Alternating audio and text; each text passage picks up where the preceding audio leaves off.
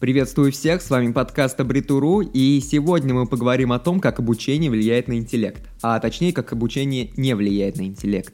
Если ты один из тех слабонервных отличников, которые всю жизнь заучивали кучу материала, то лучше перестать слушать этот подкаст, ведь у меня для тебя есть ужасные новости. Различные опыты по увеличению интеллектуальных способностей проводятся с самых давних пор, но еще ни один из ученых не смог доказать, что обучение напрямую влияет на развитие интеллектуальных способностей.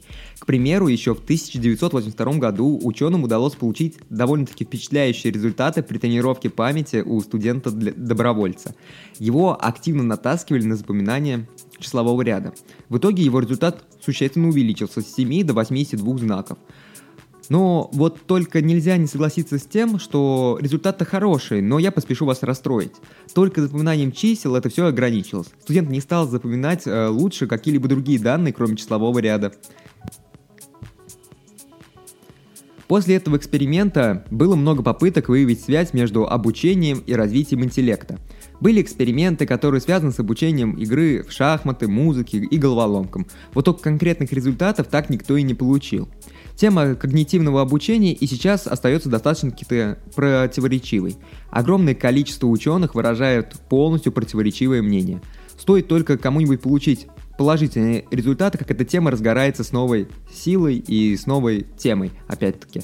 А вообще на сайтах для мам активно продвигается вся эта тема. Там они всякого начитаются, а после заставляют своих детей ходить в музыкальную школу, чтобы те умнее становились. А ведь большинство этих навыков им, скорее всего, в жизни даже никогда не пригодится. Они им не помогут найти хорошую работу или открыть собственное дело. Итак, давайте же приступим к первому мифу, а именно, музыка не улучшает интеллектуальные способности. Различные эксперименты показали, что обучение музыке дает возможность лучше запоминать любой музыкальный материал. Безусловно, профессиональные музыканты демонстрируют какие-то сверхъестественные способности запоминать музыкальный материал. Отдельные таланты способны достоверно запомнить весь музыкальный материал до каждой ноты, даже если эта композиция лишена всякого смысла, но никакой другой материал они лучше запоминать не могут. Итак, не менее популярный это то, что игра в шахматы влияет на интеллектуальные способности. Нет, игра в шахматы тоже не влияет на интеллектуальные способности. Мы вот часто сталкиваемся с мнением, что шахматы развивают интеллектуальные способности. Разнообразные детские кружки, которые занимаются обучением детей игре в шахматы, активно пропагандируют идею развития интеллекта игрой в шахматы. Хорошая сказочка.